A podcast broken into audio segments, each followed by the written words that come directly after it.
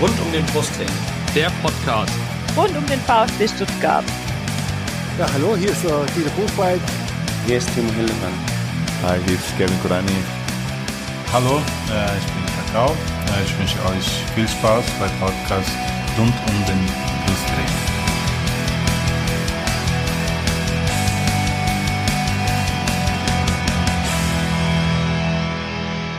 Herzlich willkommen zum Podcast rund um den Brustring. Mein Name ist Lennart und dies ist eine Sonderfolge des Podcasts, nämlich die 20. Es ist ein Mitschnitt der VfB Viererkette Live, dem gemeinsamen Podcast der vier VfB Fan Podcasts, äh, nämlich VfB SDR, Brustring Talk, der Nachspielzeit und uns rund um den Brustring. Äh, wir hatten, das ist bereits die dritte Ausgabe des ähm, der, der VfB Viererkette. Wir hatten ja im ähm, Winter schon den Hinrundenrückblick, dann hatten wir im Sommer den Saisonrückblick. Und diesmal war es eine besondere Aufnahme. Wir haben aufgenommen am vergangenen Donnerstag, dem 28. November im SSC Vereinsheim unweit des Neckarstadions. Und wir hatten zwei ganz besondere Gäste, nämlich die beiden Präsidentschaftskandidaten des VfB Stuttgart, Klaus Vogt und Christian Riedmüller. Wir hatten in der Folge oder bei der Aufnahme ein paar technische Probleme am Anfang, äh, deswegen wurde nicht alles mit aufgezeichnet in dieser Podcast-Folge. Die gesamte Veranstaltung könnt ihr euch auf YouTube im Real Life angucken, wo das Ganze auch gestreamt wurde. An dieser Stelle nochmal vielen Dank ähm, an das SSC und an das VfB Fanprojekt, die uns dabei unterstützt haben. Vielen Dank auch an alle, die da waren. Äh, waren insgesamt über 200 Gäste da und natürlich auch an alle, die sich das hinterher angeschaut haben. Ähm, vielen Dank auch an Thomas Hilzberger, der uns bei Twitter noch Unterstützung äh, also zugesprochen hatte, als es technische Probleme hatten. Und ähm, ja, also war auf jeden Fall meiner Meinung nach eine schöne Veranstaltung ähm, die hoffentlich ein bisschen was zur Meinungsbildung beigetragen hat. Davon könnt ihr euch selber überzeugen, indem ihr euch jetzt die Folge anhört. Da. So, da sind wir wieder. Nach der kurzen Zwangspause, jetzt ganz oldschool mit Kabel. Immerhin äh, hat die Pause für die Information gelangt, dass Thomas Hitzelsberger zwar heute nicht hier ist, aber zumindest am Stream zuschaut. Ein Gruß an der Stelle.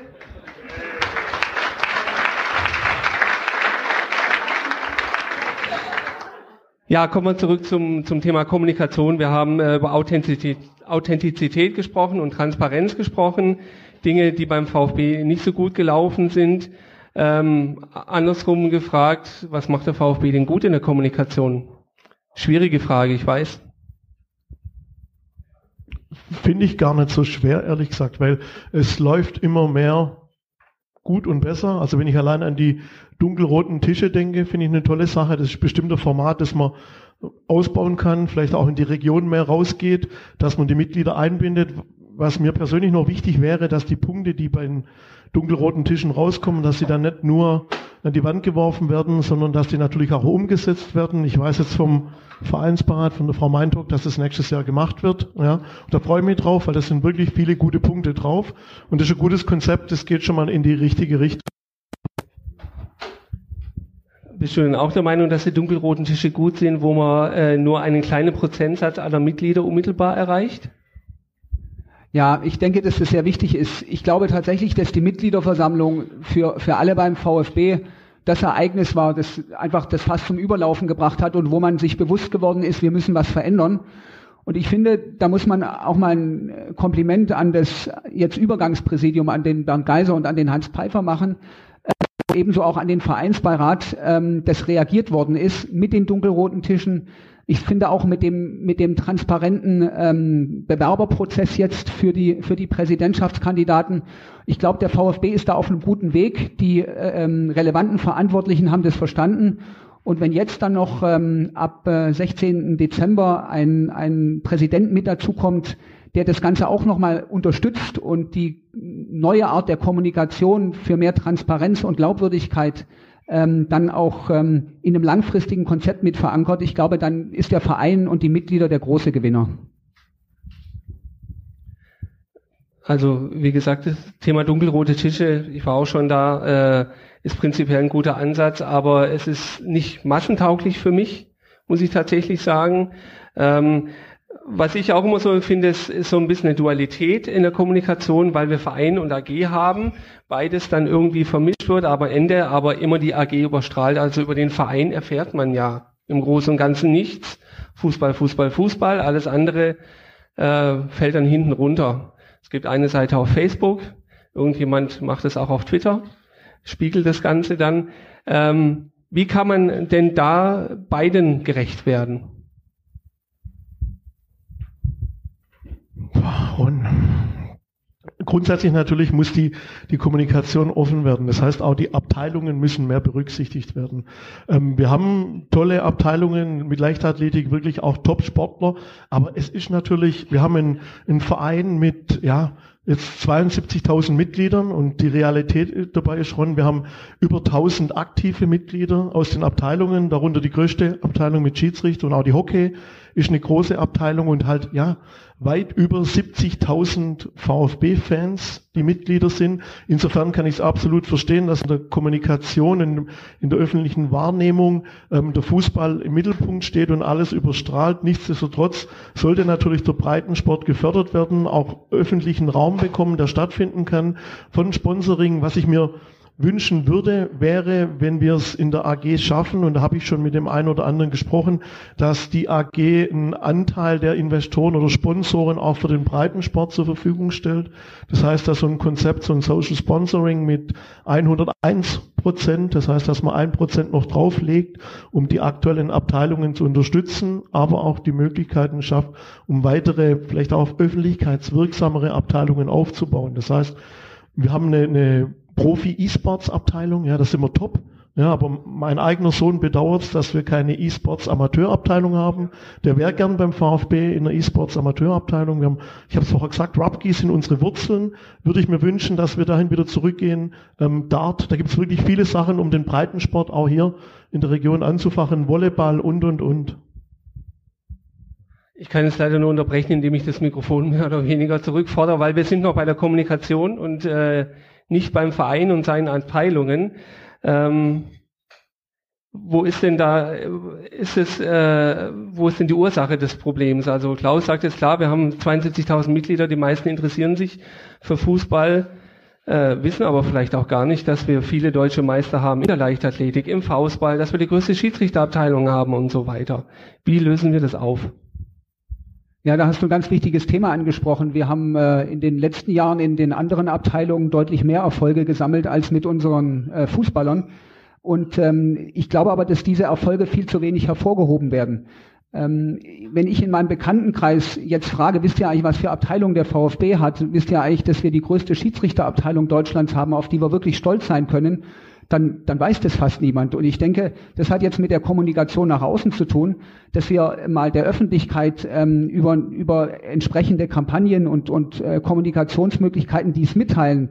Ähm, das ist für mich das Grundproblem. Und ähm, das Zweite ist, nochmal ganz kurz wegen deiner Frage dunkelroter Tisch. Bei allen dunkelroten Tischen sind dieselben Ergebnisse rausgekommen. Ich glaube tatsächlich, wir, wir werden nie 70.000 Leute einladen können. Ähm, aber wenn wir diesen Querschnitt haben, dann repräsentiert das ja die Meinung von dem Großteil der Mitglieder. Und deswegen glaube ich, auch wenn du nur ein Prozent der Leute erreichst über so dunkelrote Tische, hast du trotzdem die, die geballte Meinung von einem Großteil ähm, der Mitglieder. Und deswegen halte ich das für sehr, sehr sinnvoll. Das, mag, ein, mag ein guter Querschnitt sein, aber Klaus? Aber Ron, ganz ehrlich, ich würde die Frage gerne mal zurückspielen an euch hier. Habt ihr jemals einen Podcast über den Breitensport gemacht? Tat tatsächlich kann ich mich jetzt weit aus dem Fenster lehnen und ich bitten, noch so sieben bis acht Tage zu warten. Wir haben, wir haben äh, ein sehr, sehr cooles Thema nächste Woche auf dem Programm. Aber ja, natürlich, das, das gehört auch dazu. Das äh, ist, ist definitiv so. Ähm, wir haben, wir haben das Thema der Kommunikation mit den dunkelroten Tischen. Wir wollen viele Mitglieder erreichen. Ähm, wie können wir die Mitglieder dann wieder auf Augenhöhe erreichen tatsächlich? Ja, also wir, wir kommen ja jetzt aus einer Phase, ähm, zumindest war das meine, meine Einschätzung, wo es definitiv keine Kommunikation auf Augenhöhe gab. Das war ist eine Einwegkommunikation, das wird was rausgepusht und so ist es dann. Ähm, Im Zweifel hat man noch eine Aussprache auf einer MV, das war es dann aber auch im Großen und Ganzen.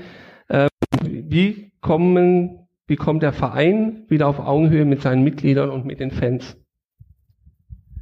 Also ich denke, das, das wichtigste Organ ist dabei ja die Mitgliederversammlung. Und ähm, bei der Mitgliederversammlung müssen die Verantwortlichen beim VfB Stuttgart authentisch auftreten. Die müssen Stellung nehmen zu den Dingen, die passiert sind. Man muss die Dinge, die vielleicht falsch gelaufen sind, auch offen ansprechen, über die Maßnahmen reden, die man, die man in Zukunft äh, dann äh, umsetzen will und muss einfach auf so einer Mitgliederversammlung, wenn in einer Aussprache 29 Mitglieder sich äußern und zum Teil ähm, tosenden Beifall bekommen, das dann auch ernst nehmen und darauf eingehen. Das ist so der, der erste wichtige Bereich für mich. Das zweite ist, ähm, ganz viele, die den Klaus und mich treffen bei Fanclubs, bei Regionalversammlungen, sagen, das ist total sympathisch, dass ihr uns, dass ihr euch Zeit für uns nehmt, dass ihr uns zuhört. Das ist, glaube ich, der alles entscheidende Punkt, dass der Präsident auch wenn er oder der Präsidentschaftskandidat, wenn er denn gewählt ist, weiter rausgeht in die Fanclubs, kannst nicht alle 400 OFCs besuchen, aber trotzdem den Kontakt weiter sucht und den Mitgliedern das Gefühl gibt, wir nehmen euch nicht nur ernst, sondern es ist uns wichtig, dass wir euer Vertrauen gewinnen. Das ist, glaube ich, ganz, ganz wichtig.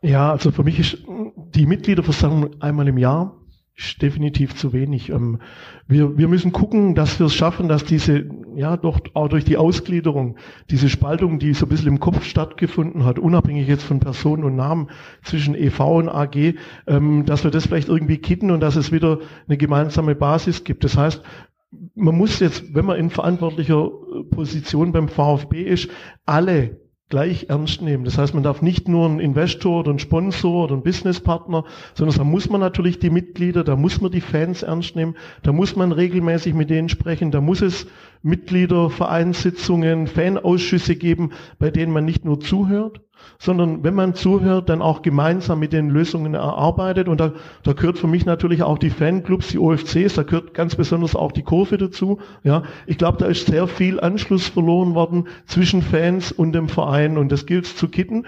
Und das kann man eigentlich nur mit einer offenen, ehrlichen, glaubwürdigen, wertschätzenden Kommunikation kitten und das wird nicht vom 15. auf den 16. gehen, das wird ein paar Tage länger dauern. In Anbetracht der fortgeschrittenen Zeit äh, würde ich mal noch einen kleinen Schwenk machen, aber auch äh, in Richtung der Kommunikation noch ein, zwei äh, letzte Punkte. Das Thema Marketing regt mich persönlich ganz oft tierisch auf, weil es einfach äh, viel zu oft deplatziert wirkt. Ähm, der äh, Danny vom Kommando Cannstatt hat zu uns mal gesagt, als wir den Podcast gemacht haben vor der MV, da sitzen Leute, die kennen ihr Produkt nicht und wissen, wissen nicht, wie sie es vermarkten sollen. Habt ihr auch den Eindruck? Nein. Und, ähm, äh, ich befürchte, die kennen ihr Produkt ganz gut, aber die kennen ihre Zielgruppe nicht. Und das sind die Fans. Ja, das ist ja das äh, grundsätzliche Problem, wenn du dich als Verein oder als Unternehmen ähm, nicht zu 100 Prozent darauf konzentrierst, was deine beim Unternehmen sind es die Kunden, beim Verein sind es die Fans und Mitglieder, was die wollen und ihnen immer nur das Gefühl gibst, du willst sie auf der einen Seite melken und sie sollen möglichst viel Umsatz machen und einzahlen und auf der anderen Seite kriegen sie keinen Gegenwert oder nicht einen Gegenwert im gleichen Maße, dann wird das Ganze problematisch. Ich habe da, wenn ich aus dem Handel komme, sage ich immer, auch wenn es der größte Wettbewerber ist, da kann man von Amazon sehr, sehr viel lernen, weil die machen genau das, was für die Kunden wichtig ist, einfach, schnell und bequem. Und die hören jeden Tag rein, was wollen eigentlich meine Kunden heute und was wollen die morgen. Und wenn wir es beim VfB nicht lernen, die Belange der Fans und der Mitglieder ernst zu nehmen und uns damit auseinanderzusetzen und auch entsprechend zu handeln, dann werden wir diese Sympathie und die Glaubwürdigkeit und auch auch diese Unterstützung nicht in dem Maße kriegen, wie es wie es für uns nötig ist. Und dann wird sich auch der, der VfB an sich als Marke nicht dahin entwickeln, wie es dann ähm, für den Verein äh, wichtig ist für die Zukunft. Das sind sicherlich ähm, Dinge äh, in die Richtung, wo es gehen muss. Ich muss auch ehrlicherweise sagen, äh, zumindestens äh, habe ich das auch so ein bisschen aus der Blase raus mitgenommen, dass in der letzten Zeit schon der ein oder andere Tweet oder die Aktionen kamen, die schon ein bisschen mehr in die Richtung geht, wo man auch mal sagen kann, hey, ähm, da, da kann man sich mit identifizieren. Also es ist jetzt auch nicht alles ganz so schwarz äh, und weiß, äh, wie es vielleicht dargestellt wird. Man muss es manchmal ein bisschen äh, verkürzen. Ähm, Kommunikation ist ein wichtiges Thema. Ähm, würden an der Stelle aber mal auf, äh, auf das nächste Thema kommen. Die Sarah hat sich äh, mal Gedanken gemacht, wie es denn eigentlich mit dem Amt des Präsidenten so ausschaut. Ja, genau. Also ähm, ihr zwei seid heute da. Ihr wollt dieses Amt übernehmen. Der Amt des Entschuldigung, ich bin scheiße nervös. Es tut mir wirklich, wirklich leid. Ähm,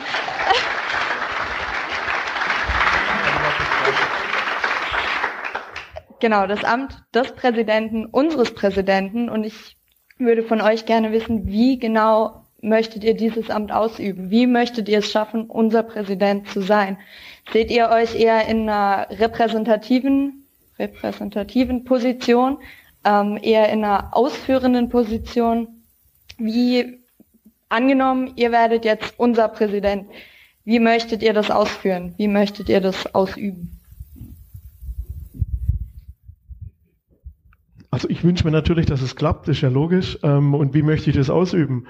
Ähm, also ich werde ganz sicher kein Uli Hoeneß von Stuttgart sein. Ja, ich bin Klaus Vogt. ja, tut mir leid, tut mir total leid. Ähm, ich würde es mir eher wie in, äh, in Gladbach oder in Frankfurt wünschen, das heißt ein Präsident im Hintergrund. Ich weiß auch gar nicht, ob das heutzutage bei uns noch zeitgemäß ist, dass wir einen Präsidenten im Vordergrund haben. Wir haben einen wichtigen Verantwortlichen mit dem Thomas Hitzelsberger als Vorstandsvorsitzenden für den Sport. Ähm, der Präsident steht für die Mitglieder, das heißt, er muss für die Mitgliederbelange da sein, der steht für den Breitensport. Es sollte ein ja, ehrlicher, glaubwürdiger Präsident sein, einer zum Anfassen, einer, ja, mit dem man sich gern unterhält, dem man auch mal ein Problem zuträgt, ähm, wo man sich dann auch darauf verlassen kann, dass er sich anhört und drum kümmert. Ähm, äh, und ja, wenn ich zurückblicke, wenn es denn klappt am 15., dann wünsche ich mir rückblickend, dass irgendwann mal jemand sagt, als Klaus Vogt Präsident wurde, stand nicht der Präsident im Mittelpunkt, sondern der VfB Stuttgart. Das wäre mal schön rückblickend, ja.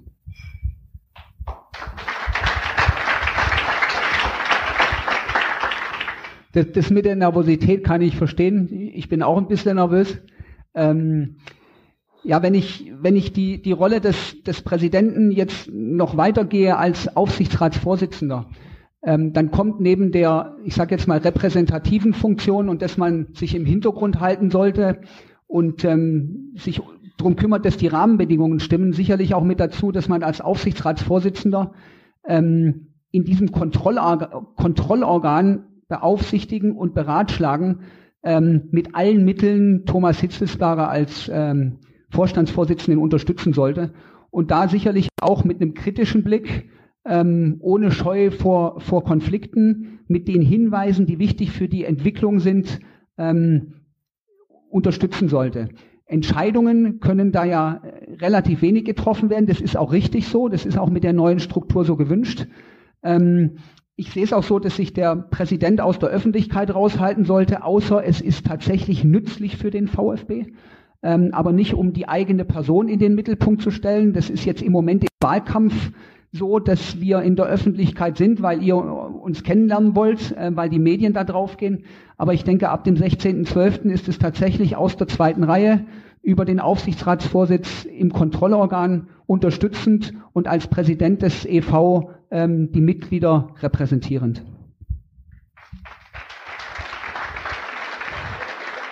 Da möchte ich kurz eine Zwischenfrage stellen. Äh, wer repräsentiert dann denn die Faustberler nach außen, wenn der Präsident nur im Hintergrund ist? Wer, wer repräsentiert die Faustballer nach außen, wenn der Präsident nur im Hintergrund ist? Ja, ich habe ja gesagt, die Mitglieder, die Faustballer sind auch Mitglieder. Und die äh, Schiedsrichter sind Mitglieder und die Hockeyspieler sind Mitglieder. Und es ist natürlich ganz klar, dass ich alle Mitglieder und damit alle Abteilungen repräsentiere im EV. Klar.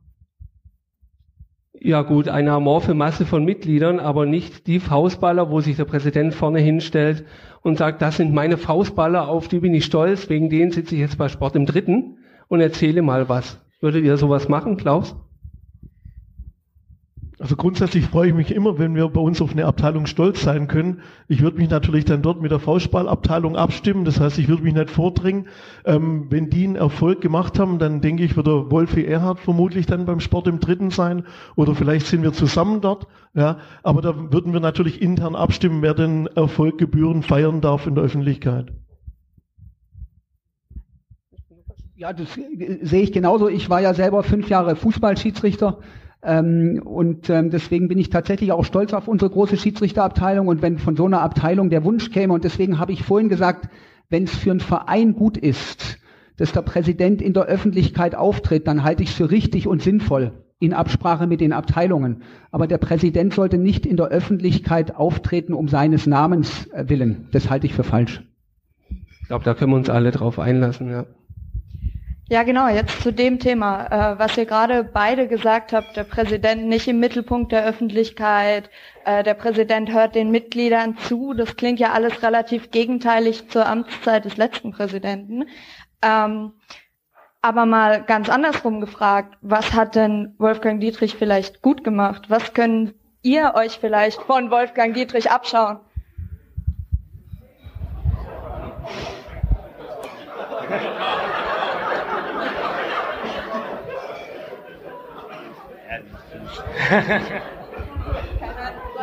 Schön mit dir. Vielen Dank, Sarah.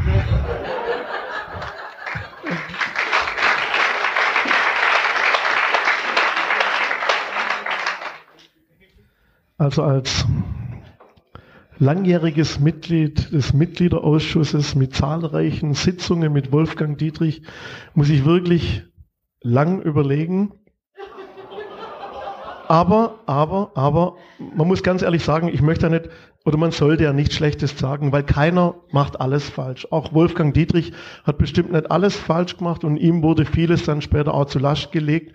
Er hatte natürlich auch eine Situation mit der Ausgliederung, was nicht ganz einfach war, mit der Historie, wo er herkam, die nicht ganz einfach war ähm, äh, mit verschiedenen anderen Sachen, wo er anders agiert hat, wie ich es gemacht hätte. Aber ist auch ein anderer Mensch. Aber er war, wurde zum Schluss bestimmt auch für vieles verantwortlich gemacht, wo er nicht unbedingt den Einfluss drauf hatte. Damit meine ich jetzt nicht nur das WLAN. Ja, ähm, es ist natürlich auch so, dass ähm, ja, es gibt bestimmt ein paar Punkte, die mir irgendwann einfallen. Es, Nein, keiner macht alles falsch. Wolfgang Dietrich hat auch nicht alles falsch gemacht, aber er war natürlich auch in der Situation, wir hatten dort keinen Vorstandsvorsitzenden, das heißt, er musste Präsident und Vorstandsvorsitzender sein. Ich weiß nicht, wie er beides gemacht hat, aber als Vorstandsvorsitzenden für eine AG, die sich um den Fußball dreht, braucht man und sollte man sehr viel Fußball- und Sportkompetenz mitbringen und das war wahrscheinlich für ihn eher ein Nachteil, ja sorry, muss jetzt, das hast du jetzt wunderbar nett umschrieben, aber letztlich nehme ich daraus mit, dass du mir gerade konkret jetzt keinen Punkt nennen kannst. Das ist ja nicht schlimm, das ist ja auch was Gutes. Aber kann man ja einfach mal auf den Punkt bringen. Ja, der Herr Dietrich hat, ähm, und da muss ich einfach äh, sagen, den, den Respekt sollte man ihm zollen, ähm, drei Jahre lang ehrenamtlich äh, sicherlich keinen ein, einfachen Job beim VfB Stuttgart gehabt. Und wenn ich jetzt sage, dass ähm, mich auf positive Dinge beziehe, dann kann gesagt werden, alles andere ist negativ. Und ich will mich eigentlich nicht über, über einen Vorgänger oder möglichen Vorgänger, sollte ich Präsident werden, äh, in, in der Öffentlichkeit äußern. Ich halte ich halte es für falsch. Für mich ist das Kapitel abgeschlossen. Und ich finde, diesen Respekt sollte man auch haben, ähm, egal wie man zu ihm steht. Ähm, ich habe das auch bei der Mitgliederversammlung gesagt, ein Einzelner kann nicht, kann nicht alleine dafür verantwortlich sein, wo dieser Verein steht. Und das ähm, ist ja jetzt nicht der erste Abstieg, sondern der zweite Abstieg gewesen. Und deswegen sollten wir uns, denke ich, beim VfB darauf konzentrieren, was wir in Zukunft besser machen äh, und nicht gucken, was andere vielleicht gut oder nicht so gut gemacht haben. Ich denke, da sollten wir selbstbewusst sein und wir haben auch die Möglichkeiten, in diesem Verein dies so zu tun.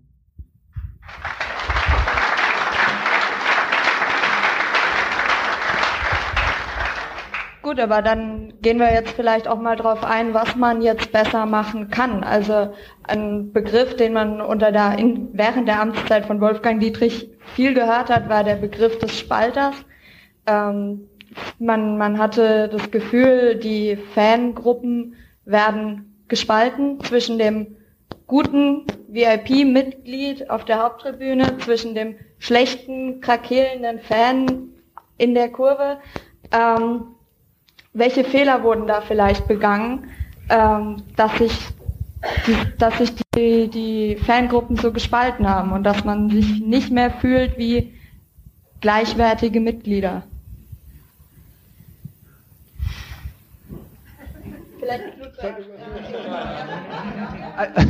Das ist heute anders als sonst. Normal, wenn wir zusammen äh, irgendwo auftreten, dann machen wir immer abwechselnd. Also jeder von uns geht abwechselnd zuerst auf eine Frage ein. Der sitzt dir näher, gell? Und hat mehr Haare auf dem Kopf, sieht besser aus. Also kann ich als Frau verstehen. ich, ich, ich, reagiere, ich reagiere in meinem Unternehmen immer extrem negativ, wenn mir Mitarbeiter sagen, das war ein guter Kunde. Weil es gibt keine guten und schlechten Kunden, sondern alle, die sich bei einem Unternehmen engagieren, die dort einkaufen, die sich dort aufhalten, sind für mich wichtige Kunden, die begeistert werden müssen. Und genau dasselbe gilt für den VfB Stuttgart. Wir können nicht sagen, die im Hospitality-Bereich sind wichtiger als die in der Kurve, weil letztendlich haben die im Hospitality-Bereich deswegen ein cooles Stadionerlebnis, weil die Kurve wie gegen Karlsruhe eine sensationelle Choreo macht und für die Stimmung sorgt, die ja in der Regel auf der Haupttribüne nicht ganz so gut ist, um es mal ganz vorsichtig zu formulieren. Das heißt, wir, wir, wir müssen dringend davon wegkommen, unterschiedliche Fangruppen unterschiedlich zu bewerten. Ich bin froh über denjenigen, der in den Fanshop kommt und so eine Anstecknadel für 2,90 Euro kauft, und weil der trägt unser Wappen nach außen. Und das mag wichtiger sein als derjenige, der für 400 Euro in Businessbereich geht, der nicht das Wappen nach außen trägt.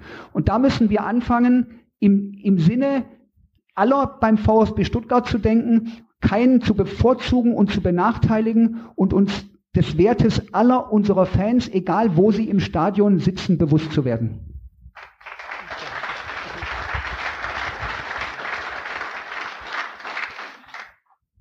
Also ich sträub mich dagegen, wenn ich an unseren VfB Stuttgart denke und dann von Kunden spreche. Das sind für mich keine Kunden, tut mir leid. Das sind für mich Fans, das sind für mich Fans ähm, äh, Mitglieder, Fußballfans, die den Fußball lieben. Und ähm, Sarah, ich kann dich beruhigen, ganz sicher wurden da viele in der Vergangenheit, egal welche Fangruppe, die Kurve oder die Ultras, nicht gerecht und nicht fair behandelt, nicht auf Augenhöhe behandelt, nicht ernst genommen. Aber ich kann dich auch beruhigen. Ich hatte etliche Termine mit unserem ehemaligen Präsidenten, mit Sponsoren und anderen Businesspartnern, die wurden ähnlich behandelt.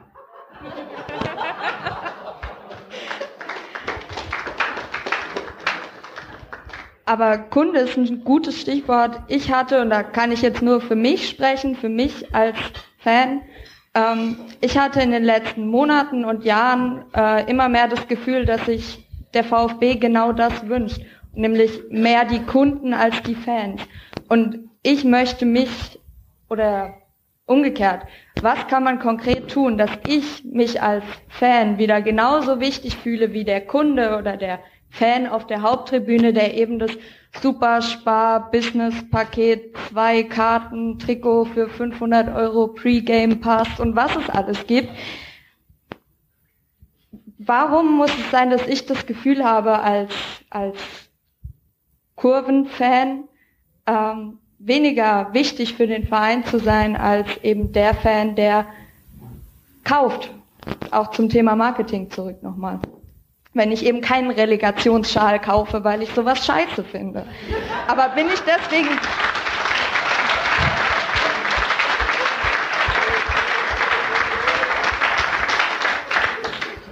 Bin ich deswegen weniger wichtig für den Verein? Sarah, natürlich nein. Logisch. Ganz klare Antwort nein. Und wenn du mich fragst, es gibt keine unterschiedlichen Klassen von Fans. Uns alle verbindet der VfB Stuttgart. Wir sind VfB-Fans und ähm, ich kann das auch so nicht bestätigen. Also wir selber haben auch Business Seats und klar, wenn wir Geschäftskunden haben, sind wir meistens im Businessbereich und da gibt es wirklich viele, die sagen dann zu mir, aber Herr Vogt, nächstes Mal bitte in der Kurve, weil da ist natürlich eine andere Stimmung und das ist schön dort und für mich selber auch so. Also wenn ich in die Kurve gehe, meistens mit meinem Sohn, das liegt jetzt eher daran, der ist so sozial auf der Haupttribüne nicht integrierbar. Und ja, und da kennen mich dann doch der eine oder andere und die denken dann, oh mein Gott, wer hat den erzogen? Aber das heißt, mit dem bin ich gerne in der Kurve, ansonsten mit Geschäftspartnern gerne im Businessbereich. Und beides gibt es und beides gehört dazu. Und da gibt es keine Fans erster oder zweiter Klasse. Man muss beide wichtig nehmen, die die Verstimmung und das Herz am richtigen Fleck haben, genauso wie die, die unserem VfB Stuttgart Geld geben. Ja. Ja, ich will das nochmal sagen, mit, mit dem Geld geben. Derjenige, der für Stimmung sorgt, gibt letztendlich äh, mehr Geld, weil er für die Atmosphäre sorgt, wegen der dann andere wieder ins Stadion reinkommen. Ich will mal aber einen Schritt weitergehen. Wir gewinnen gegen Karlsruhe das Derby und ich bin noch nicht zu Hause, da habe ich schon eine E-Mail über irgendein Derby-Sieger-Shirt. Gleichzeitig haben wir keinen Fanshop am Bahnhof, wir haben keinen vernünftigen Fanshop in der Innenstadt in Stuttgart. Ich fahre nach München vor kurzem und trete aus dem Zug raus und bin im Bayern-Fanshop drin. Dann gehe ich in die Innenstadt und habe den Bayern-Fanshop. Und jetzt ist mir auch klar, dass es noch Unterschiede zwischen Bayern und dem VfB Stuttgart gibt, auch bezüglich dem Fanartikelverkauf. Aber wir schaffen es auf der einen Seite nicht, uns mit unseren zum Teil wirklich tollen Produkten da zu präsentieren, wo die Stuttgarter auch hingehen und auf der anderen Seite über Mailings und Bundles und Angebote, wo du zwei oder drei Sachen zusammen kaufen kannst, damit es im Paket günstiger ist, obwohl du die Sachen gar nicht unbedingt brauchst zu kaufen. Und ich denke, da sollten wir einen anderen Schwerpunkt setzen, denn ich kenne viele VfB-Fans und Mitglieder, die gerne in einem Fanshop in der Innenstadt vor Weihnachten ihre Sachen für ihre Liebsten kaufen würden. Und da würde sicherlich auch wesentlich mehr gehen, wenn wir da präsent wären. Und dann wird unser Wappen auch wieder rausgetragen ins ganze Ländle und vielleicht darüber hinaus. Dann.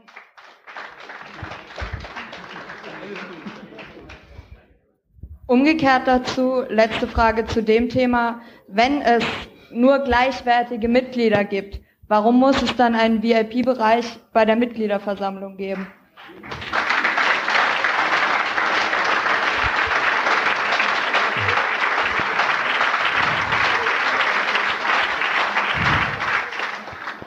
Ich erweitere die Frage mal. Wenn die Gremien und die Mitglieder sich wieder näher kommen wollen, warum sitzen wir dann bei einer Mitgliederversammlung gegenüber voneinander und nicht die Gremien in Mitte der Mitglieder?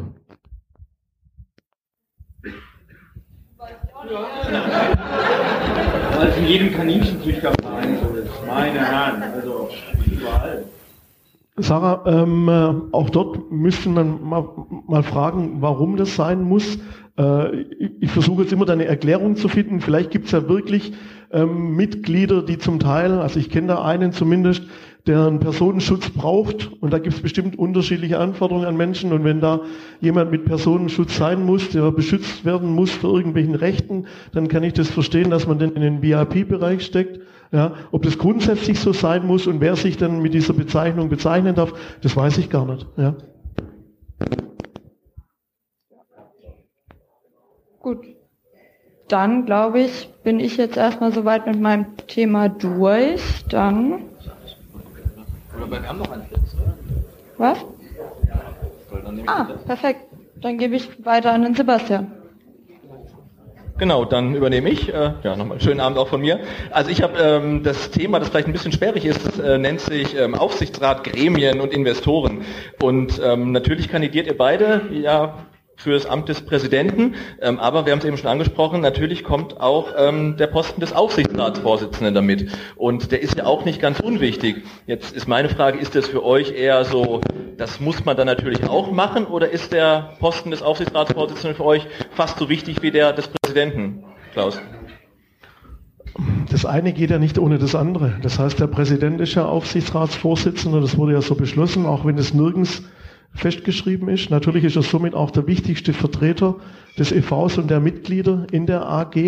Ähm, und grundsätzlich, natürlich werden dort die strategischen Entscheidungen für die Zukunft getroffen und ist somit per se eines der wichtigsten Gremien überhaupt für die Zukunft des VfB Stuttgart. Ja, ja gerade nach der Ausgliederung, ähm, wo der Präsident als Aufsichtsratsvorsitzender die Interessen des EV in der AG vertritt, ist es natürlich eine absolut wichtige Position.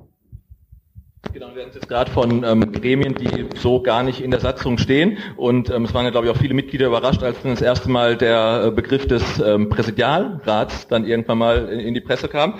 Und ähm, da sitzt ihr dann mit zwei anderen Leuten, mit dem Herrn Port, mit dem Herrn Ohlicher und äh, müsst dann im Zweifelsfall darüber entscheiden, ob ein Trainer, ein Vorstand äh, über Nacht, spät abends noch irgendwie rausgeworfen wird ähm, oder nicht. Ähm, also erstmal diese Verantwortung, die ihr da habt. Äh, auch eher, freut ihr euch drauf oder eher nicht? Und äh, das andere Thema ist, ähm, brauchen wir so einen Ausschuss überhaupt? Oder ähm, sagt ihr auch, wenn ihr, ich habe es eben schon rausgehört, in Aufsichtsrat kommt, dann muss man da auch überlegen, ob die AG-Satzung da noch äh, wirklich gut ist oder muss man da vielleicht auch nochmal irgendwie anpacken, dass ihr sagt, diesen Präsidialausschuss, den, den, den will ich gar nicht? Also ganz klar ist, dass ich mich nicht darauf freuen würde, Entscheidungen zu treffen, über Nacht einen Trainer oder einen Vorstand rauszuwerfen, weil ich hoffe doch, dass wir beim VfB Stuttgart eine Kontinuität hinbekommen und dass das dann nicht mehr zur Regel wird, sondern dass das dann zur Ausnahme wird. Ähm, wie diese ganzen Gremien jetzt, Hauptversammlung, Präsidialrat, Aufsichtsrat, Vorstand, miteinander zusammenarbeiten, wer welche Geschäftsordnung hat, bei welchen Punkten zum Beispiel, die der Vorstand entscheidet, der Aufsichtsrat zustimmungspflichtig ist, das wissen wir noch nicht. Deswegen ist es nicht ganz einfach, diese Frage zu beantworten. Und derjenige, der am 16.12. neuer Präsident des VfB Stuttgart wird, wird hier dann detailliert in Kenntnis gesetzt. Und dann kann man sicherlich auch viel besser bewerten, ob da von der Satzung her nochmal was verändert werden muss, weil ich das im Moment darüber keine Kenntnis habe, muss ich ganz offen so sagen grundsätzlich mehr Transparenz sein. Also wir Mitglieder wissen das ja auch nicht, wer wann wie entscheiden muss und erfahren von irgendwelchen Geheimausschüssen erst irgendwie ein Jahr nach der Ausgliederung. Das ist, das ist sicherlich eine berechtigte Frage. Aber nochmal, ich weiß noch nicht mal, warum es diese Transparenz im Moment nicht gibt. Und das ist eben eine der ersten Dinge, wenn, wenn, ich, wenn ich Präsident werde, dass man diese Gremien kennenlernt, dass man die Befugnisse kennenlernt und dass man auch versteht, warum da im Moment so gehandelt wird, wie gehandelt wird. Das ist tatsächlich für mich ein, ein, äh, ein Bereich, ähm, wo ich da keine konkreten Aussagen zu machen kann, weil uns da einfach die notwendigen Informationen zu fehlen. Hast du dich schon näher damit oder weiter gegraben, was, wie und überhaupt? Ähm, also wenn ich es richtig weiß, wurde dieser Präsidialausschuss ja ähm, nicht ins Leben gerufen, aber aktiviert, um den Verein am, sagen mal, handlungsfähig zu halten. Ja. Ähm, grundsätzlich ist genauso, wie es der Christian gesagt hat. Das heißt, ich wünsche mir natürlich auch Transparenz. Jeder von uns kennt die Satzung des EVs, die ist öffentlich, die kann man uns angucken. Das heißt, als Präsident weiß ich, worauf ich mich einlasse. Ich würde mir selber natürlich als ja, Unternehmer auch wünschen, dass ich das auf der Aufsichtsratsseite, auf der AG-Seite weiß. Das heißt, ich habe dort auch die Anfrage an die Rechtsabteilung beim VfB gestellt, dass ich die AG-Satzung bekomme, damit ich weiß, was da drin steht und mich nicht am 16. dann vielleicht der Schlag trifft. Ähm, ich habe die Satzung nicht bekommen. Mir geht's genauso. Ich habe die Geschäftsordnung nicht bekommen. Ich weiß nicht, welche Geschäfte zustimmungspflichtig sind. Das heißt, ich kann hier heute relativ beruhigt sitzen und für das Präsidentenamt kandidieren und ich kann euch versprechen, wenn es am 15. klappt, habe ich eine recht unruhige Nacht auf den 16. und bin gespannt, was da alles drin steht.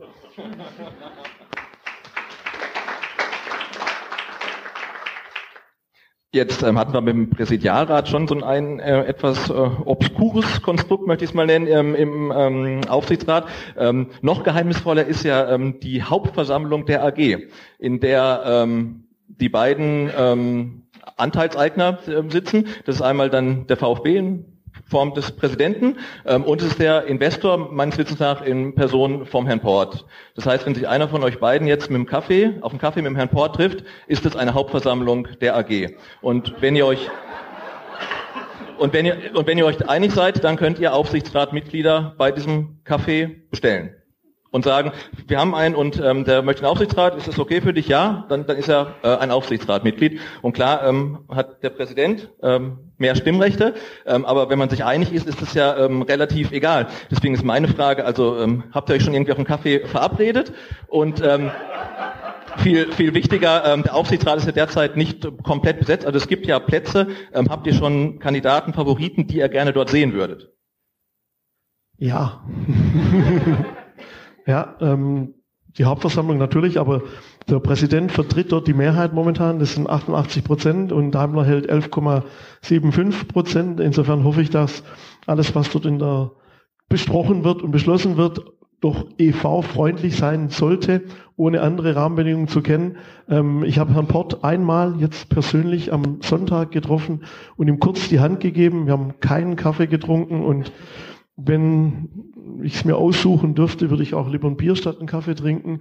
Ähm, äh, grundsätzlich ist natürlich so, dass man ja ich habe gewisse Vorstellungen, wie der Aufsichtsrat auszusehen hat. Das heißt, ich würde mir wünschen, dass wir einen, einen strategischen Aufsichtsrat haben. Das habe ich bei unserem Verein, beim FC Blefair, das habe ich im eigenen Unternehmen, dass die wichtigen Positionen dort strategisch besetzt sind. Das heißt, ich würde mir wünschen, wir wissen alle, Guido Buchwald ist raus. Das heißt, die Sportkompetenz muss erweitert werden. Ich weiß, ich habe einen an meiner Seite mit dem Rainer Adrian, das ist ein Dunkelroder, der in Cannstatt geboren ist, der in Stuttgart mal gespielt hat, der Stuttgart im NLZ tätig war, beim DFB tätig war und der sich sicher zur Verfügung stellen würde. Aber auch sowas sollte man nicht alleine treffen, sollte man mit den Gremien besprechen. Ähm, es gibt andere gute Leute. Ich würde mir auch so einen Cem Özdemir wünschen, muss ich sagen, der sich dort engagiert, wenn er sich bereit erklärt und die Gremien da mitmachen. Grundsätzlich aber muss der Aufsichtsrat langfristig strategisch zusammengesetzt werden. Das heißt, wir haben unten im Stefan Heim einen Finanzvorstand und der braucht einen adäquaten Ansprechpartner zum Thema Finanzen im Aufsichtsrat. Wir haben mit Jochen Röttgenmann einen äh, Vorstand fürs Marketing und er braucht einen adäquaten Ansprechpartner fürs Marketing, weil man hat ja eine Frage, wo geht er hin? Fragt er dann Mercedes, fragt er Herrn Ohlicher, wen fragt er da? Ja, der Thomas Hitzelsberger, Sport ist das Wichtigste, deshalb sollte mindestens ein bis zwei Personen zum Thema Sportkompetenz, das heißt die Kompetenz von Herrn Ohlicher erweitert werden und dann ja, dann müssen wir uns grundsätzlich mal überlegen, wo der VfB hingeht und welche Aufsichtsratspositionen wichtig sind. Das kann dann, vielleicht kann es einer zum Thema Digitalisierung werden, vielleicht kann es jemand zum Thema, ja, was gibt's da noch, Nachhaltigkeit und Umwelt werden, vielleicht jemand für Strategie, aber das muss man da mal rausarbeiten, auch gemeinsam, was ist wichtig für unseren Verein, was brauchen wir? Für Bereiche, was für Personen und dann müssen wir gucken, dass wir die langfristig für uns gewinnen, dass wir dort ja ein strategisches Fundament für den VfB aufbauen, das ein Stück weit unabhängig vom sportlichen Erfolg ist. Das wäre, glaube ich, ganz wichtig.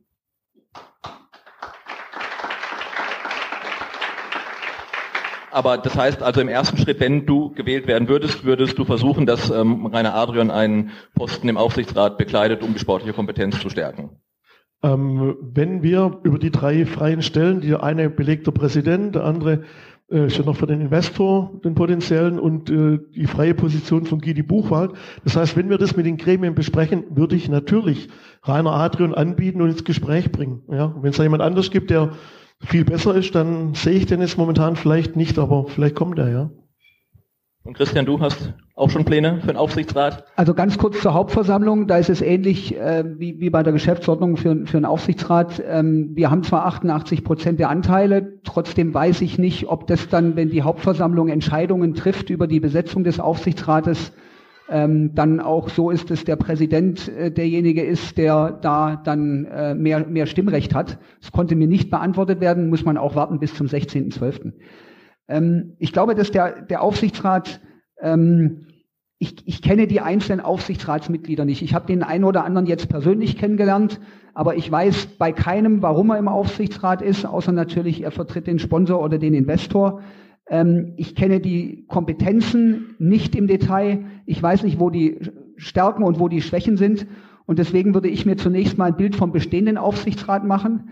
Dann überlegen, welche Kompetenzen müssen denn dort abgebildet sein, damit der VfB sich strategisch langfristig mit einem entsprechenden Nachwuchsförderungskonzept, mit der wichtigen Kontinuität erfolgreich aufstellen kann.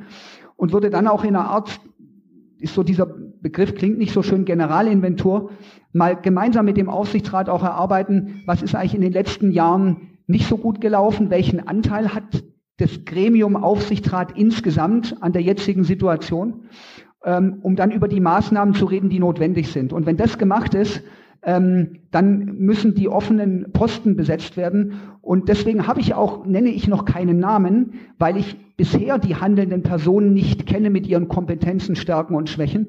Und ich lasse mir da lieber ein bisschen mehr Zeit, weil ich glaube, es ist extrem wichtig, dass wir den Aufsichtsrat jetzt strategisch langfristig richtig besetzen ähm, und nicht vorschnell ähm, ich sage jetzt nicht Namen ins Gespräch bringen, ähm, aber nicht, nicht, nicht zu schnell ähm, einzelne Posten neu besetzen. Generell sehe ich es auch so, wir müssen die Fußball- und Sportkompetenz nach dem Rückzug von Güter Buchwald im Aufsichtsrat auf jeden Fall wieder deutlich verstärken. Eine, eine kurze Zwischenfrage. Hat man euch gegenüber denn begründet, warum ihr Dinge nicht einsehen dürft? Also mich würde das ja Fuchsteufelswild machen, wenn ich mich um irgendwas bewerbe und zuständig sein dafür, äh, dafür sein soll und dann nichts davon weiß und dann, äh, wie du schon gesagt hast, da kommt eine unruhige Nacht und äh, man hat die Katze im Sack. Also nicht, dass ich ähm, nicht, dass ich damit viel anfangen kann. Ich glaube tatsächlich, dass es darum geht, dass das ähm, zunächst mal Informationen für den neuen Präsidenten sind und die nicht offensichtlich nicht für die Öffentlichkeit gedacht sind. Und das ist der Grund, warum das dann am 16.12. derjenige erfährt, der Präsident ist. Ähm, das ist, ich, ich kann da die Vereinsicht zwar verstehen, aber es ist für uns Bewerber nicht einfach, weil normalerweise, wenn ich mich in einem Unternehmen bewerbe oder sich bei mir jemand bewirbt auf eine Führungsposition, ähm, dann stellt er genau diese Fragen, weil er, weil er ja wissen muss, was sind denn später meine Befugnisse, wer sind meine relevanten Ansprechpartner. Ähm, da lernt man dann zum Teil auch die anderen relevanten Führungspersonen in einem Unternehmen kennen, in einem zweiten oder dritten Bewerbungsgespräch. Und das findet jetzt hier nicht statt.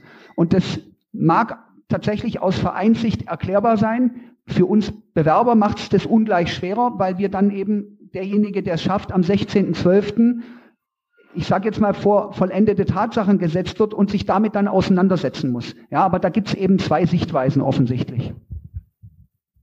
Ähm, ich habe mich relativ früh im äh, Nominierung und Bewerbungsprozess darum gekümmert, dass ich die Informationen bekomme. Das heißt, ich habe eine offizielle Anfrage in die Rechtsabteilung beim VfB gestellt.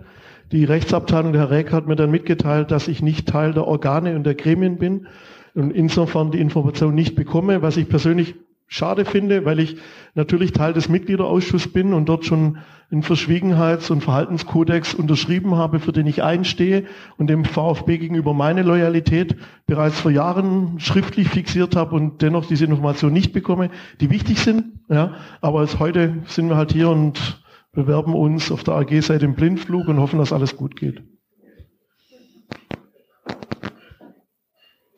Genau, ich habe da noch eine Frage oder zwei habe ich noch, aber die erste davon ist ähm, nochmal, da geht es auch äh, zum Thema Kooperation mit dem VfB eigentlich. Ähm, es ist ja so, ähm, wer auch von euch jetzt gewählt wird, ihr werdet dann ja äh, nach der Wahl mit Leuten beim VfB zusammenarbeiten, ähm, die sich die im Juli eigentlich noch alles dafür getan haben, dass ihr nicht Präsident werdet, weil sie sich mehr oder weniger leidenschaftlich für euren Vorgänger quasi eingesetzt haben. Ähm, ihr habt also dann die Möglichkeit, also die dann die, die Situation, ähm, dass ihr ja ja, Tür an Tür und äh, ähm, ja, arbeitet in der Mercedesstraße mit, mit Leuten, die eigentlich gar nicht wollten, dass es einen neuen Präsidenten gibt. Ähm, ist das ein Problem für euch oder ähm, nimmt man das dann so hin als Profi?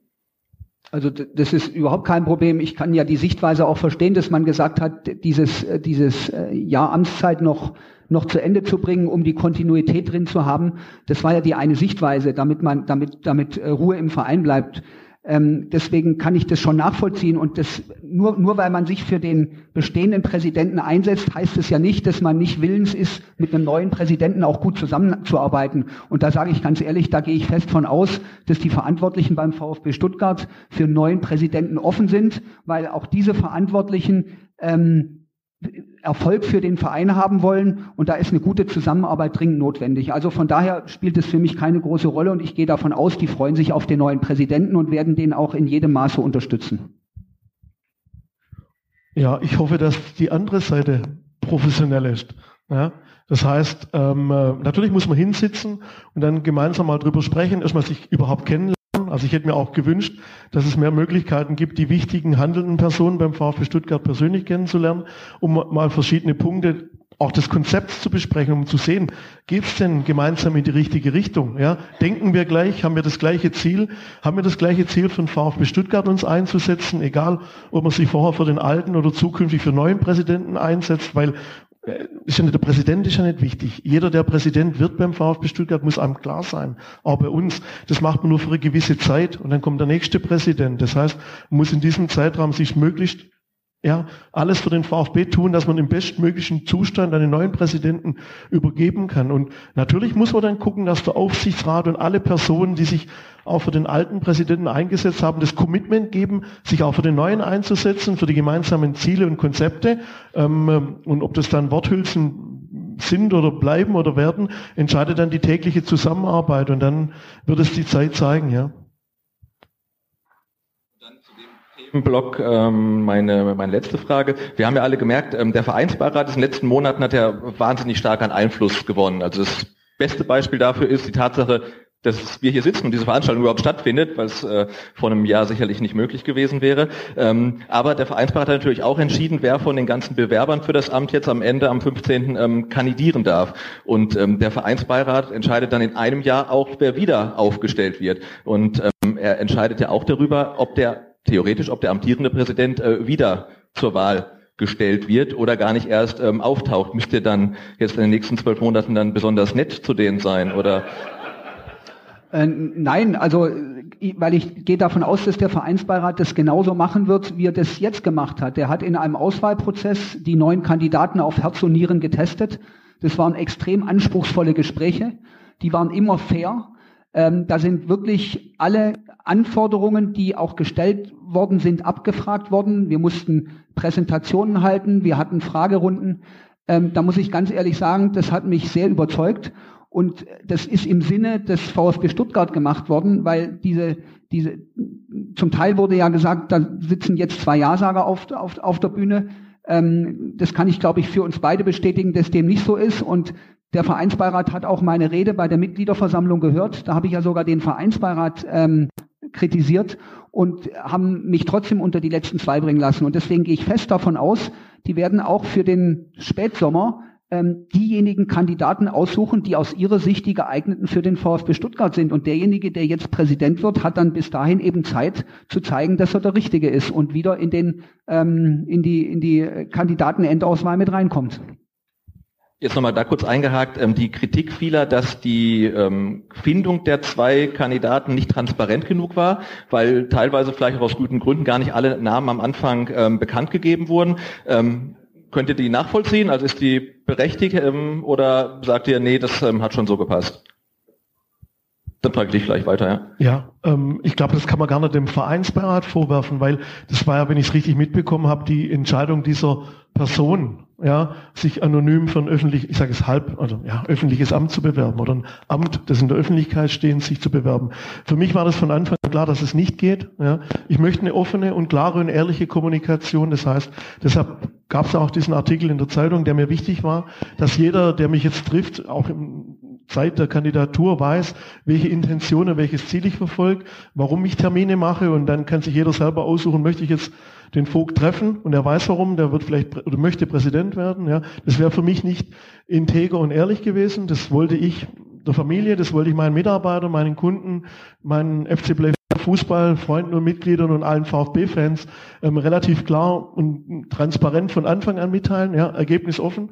Ähm, dass es Menschen gibt, die es nicht wollen, muss man akzeptieren, ja, muss der Vereinsbeirat akzeptieren und ich weiß auch, da gab es da wirklich viel Kritik und viele haben auch dem Vereinsbeirat vorgeworfen, dass der Druck von außen, von wo auch immer, von welcher Seite gemacht wird.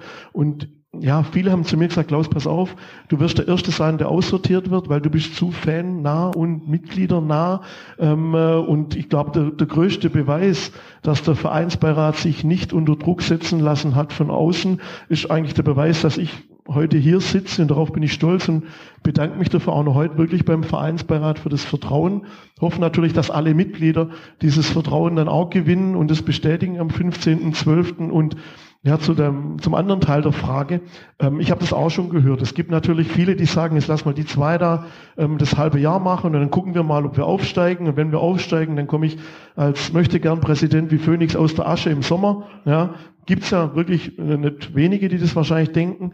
Ähm, dann appelliere ich aber jetzt schon heute nicht nur an den Vereinsbeirat, sondern natürlich auch an alle Mitglieder. Ja, wenn jetzt wirklich jemand sich erst im Sommer zur Verfügung stellt und sagt, jetzt möchte ich VfB-Präsident werden, weil wir jetzt den sportlichen Erfolg hoffentlich haben und aufgestiegen sind, und ich habe es nicht in der Zeit gemacht, wo ich in der zweiten Liga bin, wo ich nicht weiß, worauf ich mich einlasse, wo ich nicht weiß, ob ich wiedergewählt werde und wo ich vielleicht ein Übergangspräsident werden kann, ähm, dann muss man den schon kritisch fragen, wie sehr ist er VfB Stuttgart? Und da sage ich, ich wünsche mir VfB Stuttgart und bin VfB Stuttgart für den guten und in schlechten Zeiten.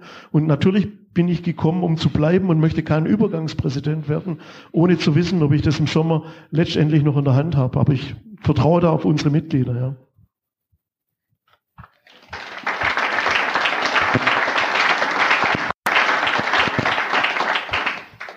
Genau, aufgrund der fortgeschrittenen Zeit äh, werde ich nur noch dann vielleicht zwei Fragen zum, zum Thema Investor stellen. Ähm, dann können wir jetzt den Themenblock ähm, weiter. Ähm, das Eintrittsdatum des zweiten Investors wurde ja immer wieder nach hinten verschoben. Ich habe jetzt Termine nicht mehr im Kopf, aber wir haben immer noch keinen. Es soll schon länger einer da sein. Im Gegenzug wurde das Profil für diesen Investor immer weiter gegriffen. Ähm, von regionalen Investoren konnten es dann auch internationale sein oder Fonds. Ähm, und ähm, jetzt äh, graut dir schon vor der Suche? Wie, wie, oder sagst du, ich, ich mache das gar nicht, ich habe da jemanden für? Also dieses Thema zweiter Investor, ähm, wie weit oben steht das auf deiner ähm, Agenda? Und ähm, ja, als wie schwer schätzt du das ein, einen zu finden überhaupt? steht sicherlich sehr weit oben und ich bin dankbar dafür, dass ähm, der Verein abwartet, bis der neue Präsident da ist, ähm, bis das dann auch endgültig entschieden wird. Das hielt ich für falsch, ähm, wenn die Entscheidung jetzt fallen würde. Das ist das eine. Das zweite ist, beim, beim Investor denke ich generell, der Investor muss uns einen Mehrwert bringen, er muss zu unseren Werten passen und er muss von den Mitgliedern akzeptiert werden, weil der wichtigste Anteilseigner sind und bleiben zum Glück unsere Mitglieder, ist der EV. Und äh, dessen sollten wir uns einfach bewusst werden. Ich habe keinen Investor in der Tasche. Ähm, wäre froh, wenn ich einen hätte, der diese drei Kriterien erfüllt. Und auch beim Investor sage ich, lieber Zeit lassen und Zeit nehmen und den oder die richtigen Investoren finden, die dann zu uns passen, weil die hast du dann ja nicht nur für zwei Jahre mit im Boot, sondern das ist ja dann äh, über einen längeren Zeitraum. Und da sollten wir uns nicht unter Druck setzen lassen ähm, beim VfB Stuttgart, sondern die richtige ähm, Entscheidung, die strategisch und langfristig für uns Mitglieder und für den Verein sinnvoll ist, treffen.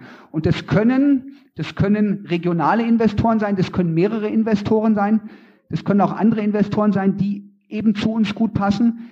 Wir wissen auch nicht, mit wem, wie weit welche Gespräche fortgeschritten sind. Da liest man das eine oder andere aus der Zeitung. Aber das ist sicherlich auch etwas, wenn wir ähm, zum Präsident gewählt werden, dass das in den ersten Tagen uns offenbart wird, wer steht da als Investor ähm, bereit, wie weit sind die Gespräche fortgeschritten, zu welchen Bedingungen und dann können wir da zum Glück noch Einfluss mit drauf nehmen. Ähm, Investor natürlich wirklich, also wichtiges Thema. Ja, ich finde es schön, Christian, dass du diese regionale Mittelstandsbeteiligung übernommen hast, weil die liegt mir auch am Herzen. Ich habe ich hab ein bisschen Angst, dass da schon irgendwo Gespräche geführt wurden mit jemand und dann schon was in der Schublade liegt, das dann rausgezogen wird. Ich hoffe, das wird nicht passieren. Ich wünsche mir, vor allem jetzt auch, wenn wir wirtschaftlich ein bisschen kritische Zeiten bekommen, dass der VfB Stuttgart ein klares Bekenntnis zur Region abgibt und ähm, dann ja, so eine schwäbische oder regionale Mittelstandsbeteiligung hinbekommt. Ich habe dort auch in die Richtung schon mit verschiedenen schwäbischen Unternehmern gesprochen, die hier in der Region aufgewachsen sind, die auch den Brustring im Herzen haben, die hier ihre Unternehmen haben, die hier ihre Mitarbeiter haben und die stolz wären, ein Teil der VfB-Familie zu sein. Und ähm, wenn es in die Richtung geht, dann würde ich mich freuen. Alles andere wäre entsetzlich. Die, die, die, die, Frage ist ja auch, ob das jetzt der richtige Zeitpunkt ist, wenn wir in der zweiten Liga stehen auf Platz drei, welche Attraktivität wir dann für potenzielle Investoren haben, die zu uns passen, oder ob es nicht erstmal sinnvoll ist, ähm, wieder ein langfristiges Konzept auf die Beine zu stellen, zumindest mal konzeptionell, ähm, sportlich wieder in die erste Liga hochzukommen und damit eine wesentlich höhere Attraktivität zu haben. Also ich weiß nicht, wenn ich jetzt als Unternehmer denke, wann, wann, wann ich als Sponsor oder Investor ähm, bei einem Fußball-Bundesligisten oder Zweitligisten tätig werde, da gucke ich mir schon ganz genau an, welches Konzept, wo wollen die mittel- und langfristig hin, wie wollen die da hinkommen. Und das ist, glaube ich, im Moment auf dem dritten Platz in der zweiten Liga nicht gleich attraktiv, wie wenn wir irgendwo in der ersten Liga stehen. Lass mich noch einen Satz dazu ergänzen, und zwar, ähm, äh, wenn wir jetzt über einen Investor sprechen, ich meine, wenn wir jetzt einen Investor reinholen, warum? Ja, brauchen wir überhaupt das Geld? Also wenn wir das Geld nicht brauchen, ja, dann kann man so einen Investor auch wirklich getrost nach hinten schieben. Wenn das am 16. bei der Aufsichtsratssitzung dann anders aussieht, dann muss ich vielleicht was anderes sagen und anders denken. Genau, weil meine Frage ist ja auch, ähm, du, fragst, warum soll man sich einen Investor ähm, reinholen? Die Frage ist ja eigentlich, warum soll ich als Investor Geld in VfB investieren? Also die Frage hat, glaube ich, so noch niemand beantwortet. Also welchen Grund gibt es aktuell zu investieren? Also Gewinnmaximierung ist nicht wirklich drin. Ähm, also was, wenn ihr auf Investorensuche geht, ähm, was, sagt ihr? Warum sollen die Unternehmen in VfB investieren? Ganz leicht. Also ich habe wirklich mit verschiedenen Partnern schon gesprochen, die an so einer regionalen Mittelstandsbeteiligung Interesse hätte. Das sind VfB-Fans. Ja, die sind hier in Stuttgart aufgewachsen, die haben hier das Unternehmen, die haben hier ihre Mitarbeiter, die, die wären stolz drauf, Teil der VfB-Familie zu sein. Und das würde auch gut zu uns passen. Ja, aber ich denke, dann sieht man also bei euch ist das äh, Thema äh, zweiter Investor, glaube ich, in guten Händen und ihr würdet dann nach der Wahl auch keine nicht zu haltenden äh, Termine setzen. Irgendwie 31.12. ist der zweite Investor da, dann, sondern lieber abwarten und einen guten dann bekommen, als irgendwie das überstürzen. Gut, also ich bin mit meinem Blog eigentlich durch. Dann mache ich nochmal einen Schwenk zurück eigentlich zu einem Thema, was wir vorher hatten, möchte es aber gerne nochmal ein bisschen unter einem anderen Aspekt beleuchten. An Betracht der Zeit äh, verzichte ich auch äh, bei im Themenkomplex äh, Vereinsleben auf Fragen oder hättet ihr gewusst, äh, welchen Titel Herbert Wustorn der Leicht Leichtathletikabteilung gewonnen hat? Europameister. Über. Danke, Wolfi. genau. Also er war in der Halle Europameister bei 800 Meter in Grenoble. Ähm, ja, wir haben uns ähm, darüber unterhalten, dass, dass äh, der VfB mehr als Fußball ist, dass ganz viele Abteilungen da sind. Ähm, ihr habt aber auch beide schon gesagt, dass ihr euch da auch andere Abteilungen vorstellen könnt, auch ein paar genannt. Ähm, ich würde das gerne nochmal runterbrechen auf ein Thema, was mir persönlich auch äh, sehr am Herzen liegt als Vater einer Fußballspielenden Tochter. Äh, wie sieht's denn aus in dem Frauenfußball? Ihr wollt beide Frauenfußball? Habt ihr beide gesagt, jawohl, wollen wir machen? Aber wie denn eigentlich? Also was ist für euch Frauenfußball beim VfB? Also für mich, du weißt es selber, ich habe auch zwei Töchter, ähm, deshalb ist für mich auch der Breitensport wichtig. Da ist keine Fußballerin dabei, aber da ist eine Turnerin und eine Leichtathletin dabei. Das macht es mir aber dennoch relativ leicht, auch für den Breitensport ein Herz ähm, grundsätzlich muss man da ein bisschen auch an den, an den Fritz Keller denken, der gesagt hat heutzutage, dass er wünscht sich bei jeder ersten und zweiten Bundesligamannschaft eine Frauenfußballabteilung. Ja, wünsche ich mir auch. Das, wir haben so viele Frauen mittlerweile im Stadion. Wir haben so viele Mädels, denen würde ich gerne das Angebot machen, Fußball zu spielen. Ich weiß, dass es ein Thema ist, bei dem wird beim VfB schon über Jahre drüber diskutiert und gesprochen und es wird nicht umgesetzt. Ich weiß jetzt auch wieder aktuell, dass es Gespräche gibt mit Vereinen. Ähm, ich weiß dass ich zum Beispiel mit dem VfL Sindelfingen schon gesprochen habe, mit den Verantwortlichen dort, ähm, die sich durchaus auch vorstellen könnten, Teil der VfB-Familie zu werden. Ähm, wir haben in Stuttgart unten ein bisschen Platzprobleme mit den Plätzen. Ja, die haben gesagt, das Budget äh, ist nicht allzu groß ähm, und die würden sogar sagen, sie können in ihrem bisherigen Platz weiterspielen. Also ich denke, das ist ein ganz wichtiges Thema, dass wir zukünftig den Frauenfußball beim VfB haben. Ja. Da kann man auf jeden Fall klatschen. Christian, Jetzt wirst du gewählt, hast ein paar Tage Zeit, dich einzuleben. Du greifst äh, im Januar zum Telefon und bestellst die Leute ein, äh, die da was zu sagen haben dazu. Welche ersten zwei, drei konkreten Schritte gibst du denen denn mit, um das umzusetzen?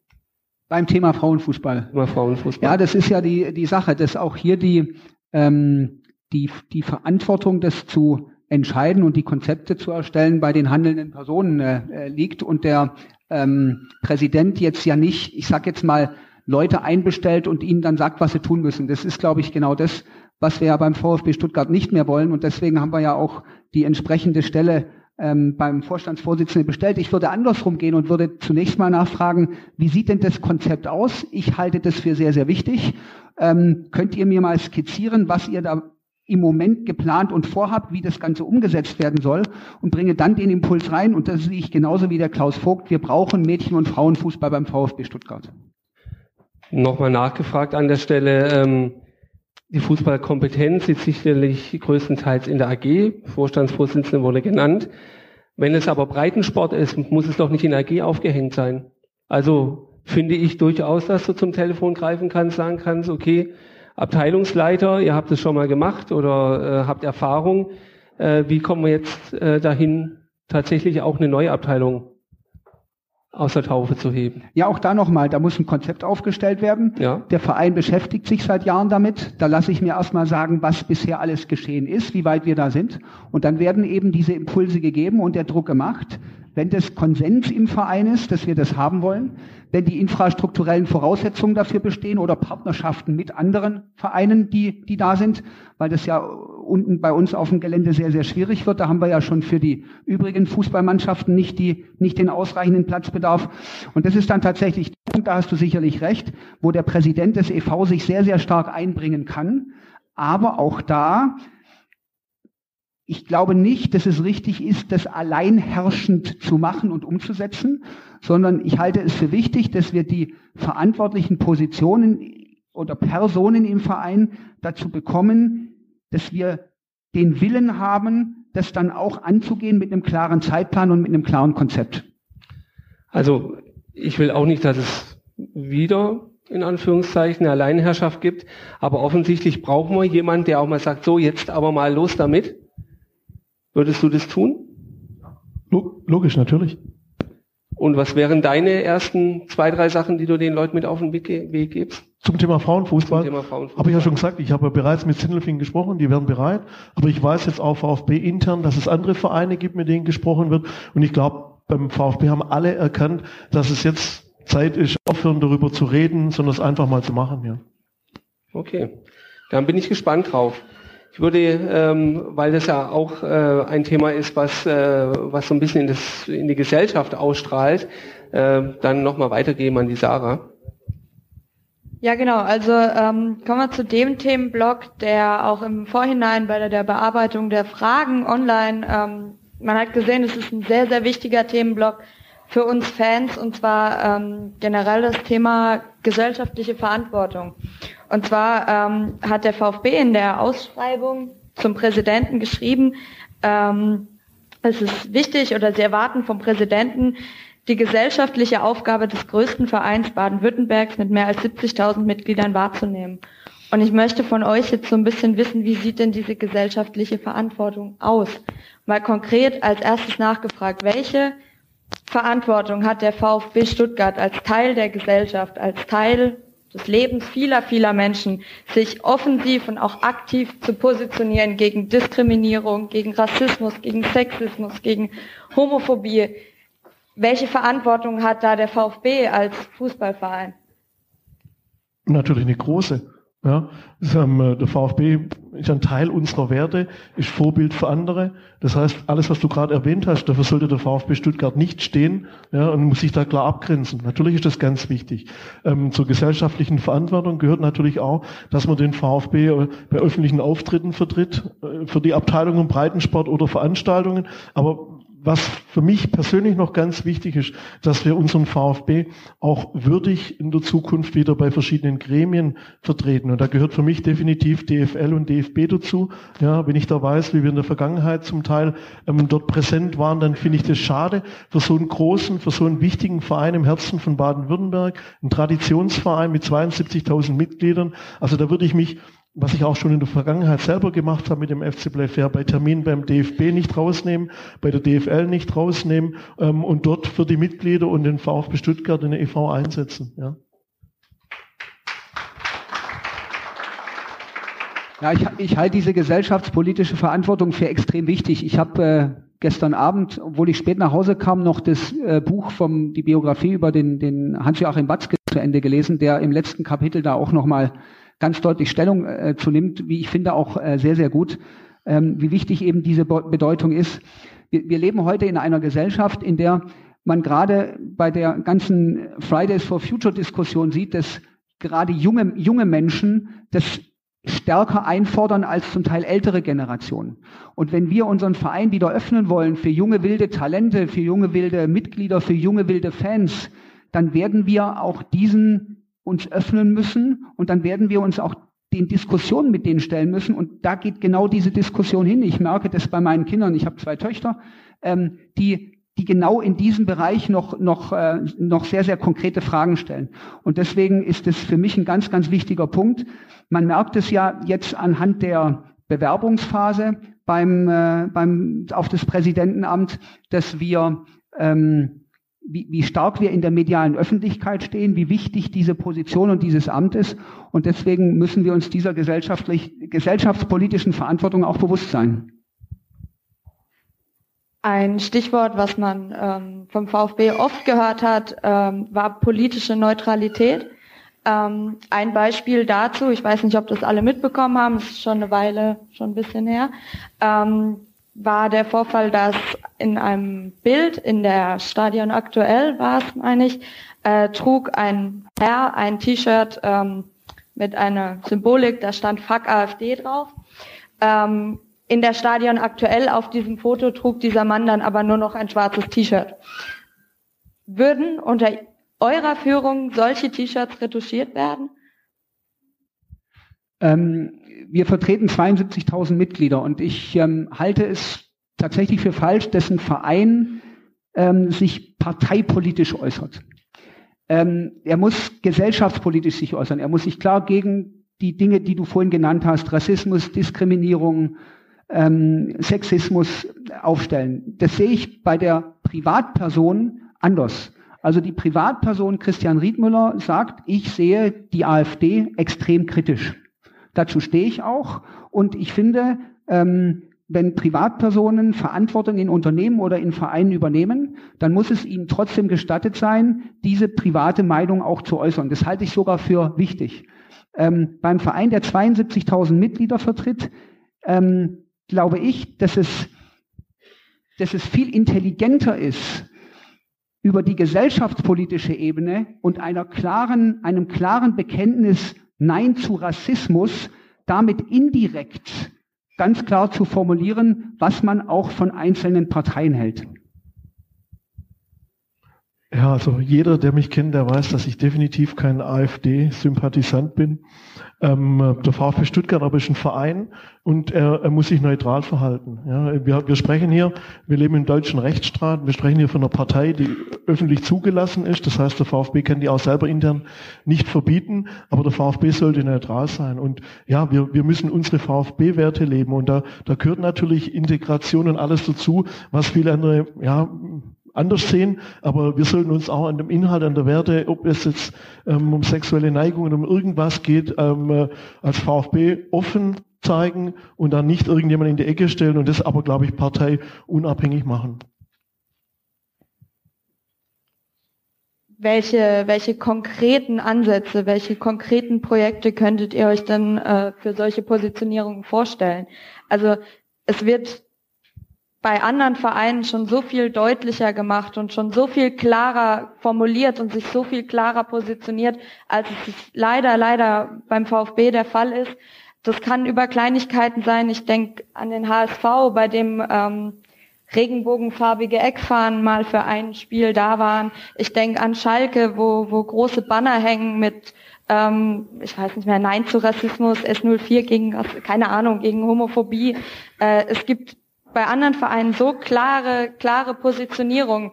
Arminia Bielefeld hat aufgerufen zur, zur Anti-Nazi-Demonstration in Bielefeld. Ähm, so konkrete Aussagen, so konkrete Positionierung, konkrete Projekte vermisse ich noch bei meinem VfB. Habt ihr da schon konkrete ähm, Projekte, konkrete Vorstellungen, wie man das umsetzen könnte? Weil also nicht falsch verstehen, das sind alles ganz, ganz tolle Worte, die ich gerade von euch höre, aber ich möchte auch eine Umsetzung sehen. Und gerade in dem Fall erwarte ich von meinem Verein, vom größten Verein in Baden-Württemberg, viel, viel mehr als nur schöne Worte.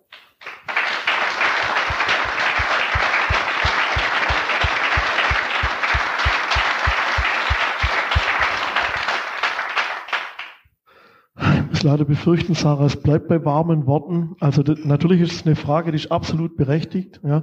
Ähm, äh, beim VfB Stuttgart geht es um Werte. Und alles, was du angesprochen hast, passt nicht zu den Werten des VfB Stuttgart. Und wenn sich jemand als Mitglied nicht zu den Werten des VfB Stuttgart hält, dann gibt es in der Paragraph 8 in der Satzung die Möglichkeit des Ausschlusses dieses Mitgliedes. Ja.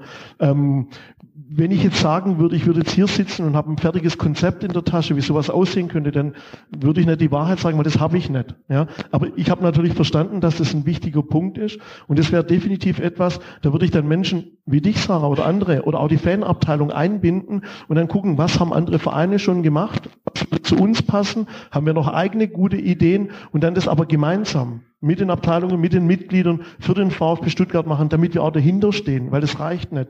Dass ein Präsident kommt, der sagt, ich habe eine tolle Idee und jetzt bitte setzt die alle um und die ist dann nicht ehrlich und glaubwürdig, dann wird es eine Blase und bleibt warme Worte, die platzen. Das heißt, da muss man sich zusammensetzen, Gedanken machen. Da gibt es bestimmt viele gute Ansätze. Und ja, wenn ich das so höre, dann hat zumindest gefühlt der VfB in der Vergangenheit und der Öffentlichkeit zu wenig dafür getan. Ja, ob das tatsächlich so ist, kann ich gar nicht beurteilen. Ja. Für mich definitiv zu wenig. Ja.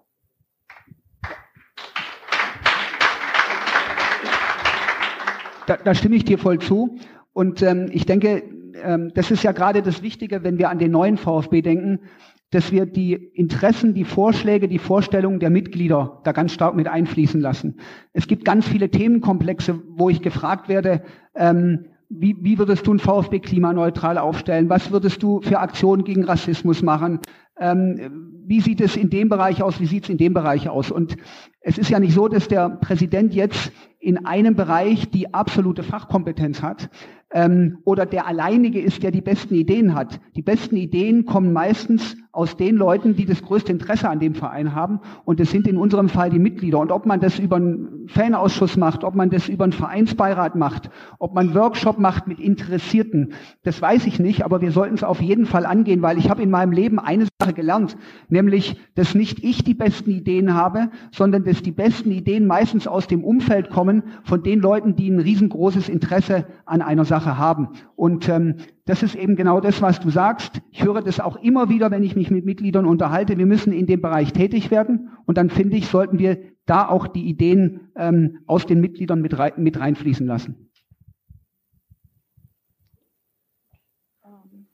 Gut, dann ähm, glaube ich, würden wahrscheinlich eure Antworten, wenn ich euch jetzt das gleiche fragen würde, zum Thema Klimaneutralität relativ ähnlich aussehen. Nehme ich mal an, dann kürzen wir das nämlich gerade ab. Ähm, nein, ja gut, dann bitte. Sache, das ist ein Steckenpferd von mir. Ja, ich komme aus dem Maschinenbau, ich bin Umweltschutztechnik, ich habe 2001 als erster in Wien den Ökomanager bekommen. Das ist ein wichtiges Thema, aber es geht nicht nur um, um Klimaneutralität oder um CO2. Es gibt ja so viel mehr Themen, die zum Thema Nachhaltigkeit dazugehören. Das geht ja wirklich vom Spieltag, von der Anfahrt, von der Reise, übers Catering, über die ähm, äh, Lebensmittel, die da verkauft werden, über Wasseraufbereitung. Da gibt es tausend Themen. Wichtiges Thema. Ähm, äh, ja, und da muss man gucken, dass der VfB Stuttgart zukünftig, ich weiß gar nicht, ob wir das heute haben, haben wir einen Nachhaltigkeitsbeauftragten bei uns? Haben wir nicht, ja, dann ist das definitiv auch mal ein Punkt, wo man als Verein drüber nachdenken kann und sich mal zu dem Thema Gedanken machen sollte. Und das geht nicht nur über CO2, Footprint oder sonst irgendwas, sondern das, das weit mehr, ja.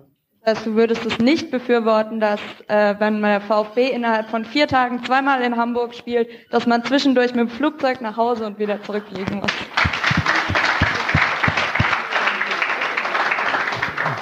Würde ich aus zwei Punkten schlecht finden. Einmal CO2-Bilanz. Ähm, äh, und der, der, zweite Punkt, ganz ehrlich, wenn so viele Fans von uns hm, so lange in Hamburg bleiben, dass dann niemand von der Mannschaft da bleibt und sich mal zur Verfügung stellt, das finde ich grundsätzlich schade.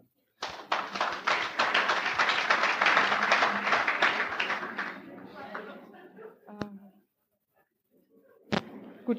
Ähm, anderes Thema. Äh, wurde auch gefragt, und zwar äh, gibt es ja schon das, das Label VfB Fair Play. Da wird ja schon ähm, ein Teil der gesellschaftlichen Verantwortung auf jeden Fall wahrgenommen, schon seit einigen Jahren.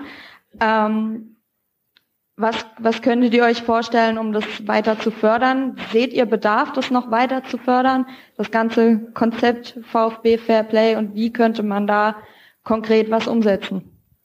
Ja, das muss sicherlich weiter gefördert werden. Ich habe jetzt aber auch ähm, von äh, Mitgliedern gehört, die ähm, außerhalb des Labels Fair Play ähm, mit dem Verein zusammen Aktionen machen wollten oder im Stadion eine Scheckübergabe machen wollten. Und das ist dann abgelehnt worden, weil man gesagt hat, es ist e-, eben nicht unter dem Label des Fair Play.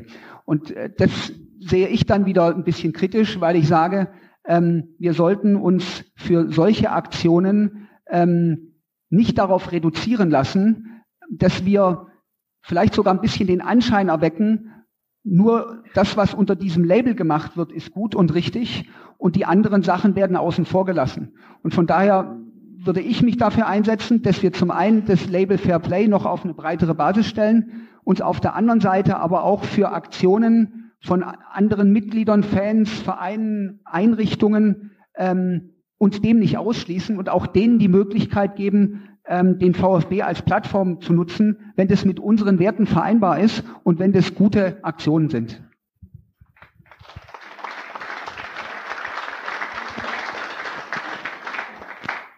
Ähm, also ich finde dieses Fairplay-Label, das wir beim VfB haben, das ist ja schon mal gut. Das ist ein guter Schritt in die richtige Richtung. Und das sind ja drei Punkte, die da drin sind. Das ist einmal die Heimat, ja. Dann geht's ähm, um, um Staat, also rund um ähm, Jugend, ich muss überlegen, es sind drei Bereiche, war Heimat, Jugend und Fußball. Ähm, äh, da wurde ja unter anderem für Tannheim wird schon ein bisschen was gemacht, für krebskranke Kinder. Da wurde was zum Thema Demenz schon gemacht.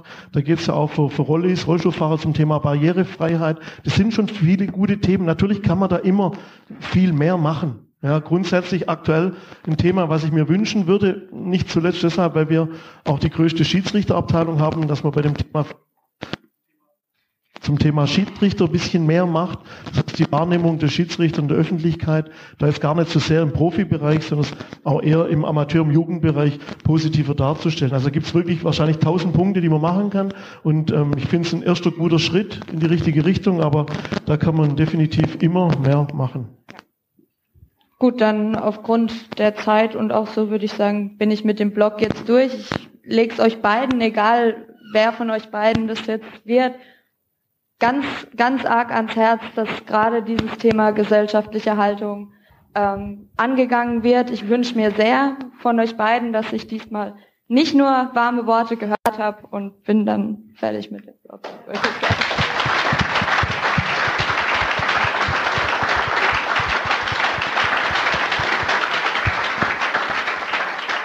Eine persönliche Bemerkung will ich mir auch noch erlauben zu diesem Themenbereich. Ich äh, kann die Haltung des Vereins relativ schwer verstehen. Ähm, fand auch eure Antworten da jetzt nicht wirklich befriedigend, muss ich ehrlich sagen. Ich finde, wenn sich jemand über ein Fuck AfD-T-Shirt aufregt, dann muss der Verein eine äh, Diskussion oder eine, eine, Konfrontation darüber auch aushalten können. Aber das ist, sind nur meine fünf Cent.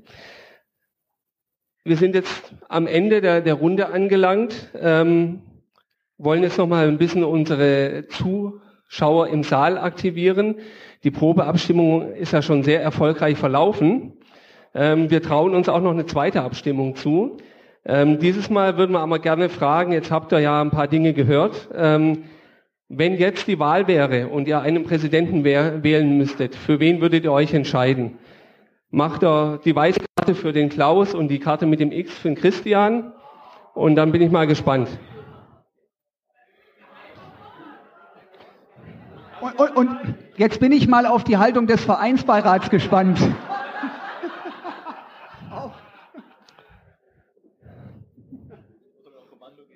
Ja, hoch mit den Karten.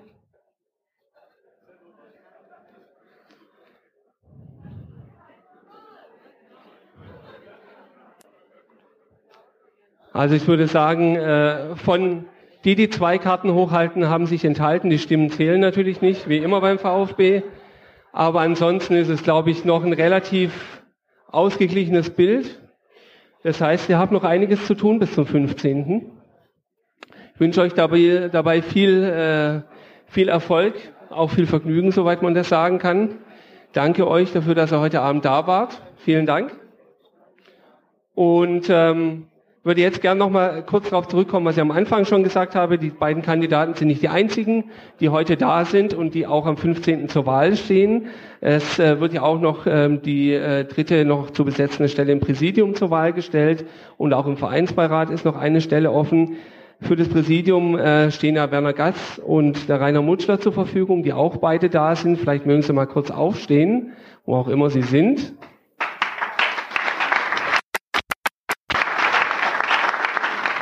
Die stehen euch natürlich jetzt nach dem Ende der Veranstaltung auch zur Verfügung für Fragen, genauso wie die beiden Kandidaten für den Vereinsbeirat. Das ist einmal der Marc Schlecht, der ist hier vorne, und der Hans Pfeiffer, der ist da hinten an der Bar. Also sprecht. Naja, das ist eine reine Schilderung von Tatsachen, was soll man sagen, ja? Ähm, also wenn ihr Fragen habt und ähm, nutzt die Gelegenheit, euch auch da noch ein Bild zu machen. Ansonsten, äh, es gibt auch in der aktuellen Dunkelrot, glaube ich, über alle einen Steckbrief. Da könnt ihr das auch nochmal nachlesen, wenn ihr es noch nicht getan habt. Und äh, bevor ich mich dann wirklich verabschiede, nochmal der Hinweis, wir haben da drüben die Spendenbox stehen, also es geht bitte niemand heute Abend nach Hause, ohne da ein bisschen was reingeworfen zu haben. Genau, Dani hebt sie hoch. Jeden Euro brauchen. Jeder Euro bringt in der, der Operation näher, der lebenswichtigen Operation und gibt Mut. Dazu ähm, haben auch ein paar Autoren unter uns. Ähm, der Bernd Sauder hat äh, ein, ein neues Buch rausgebracht, ähm, die äh, Fußballheimat Württemberg. Das ist da hinten.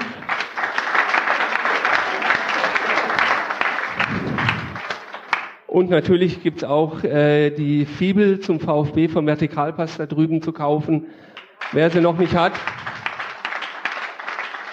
greift jetzt zu. Ihr habt die einmalige Gelegenheit, sogar noch äh, eine Signatur zu bekommen von den Autoren. Wann kann man das schon mal sagen? Ansonsten auch vielen Dank an die Leute im Stream, die zugeguckt haben. Ähm, ich hoffe, er war stabil, stabiler als der Ton. Und ähm, dann würde ich sagen, wir sehen uns hoffentlich alle am 15. wieder und treffen unsere Entscheidung für das Präsidentenamt. Vielen Dank.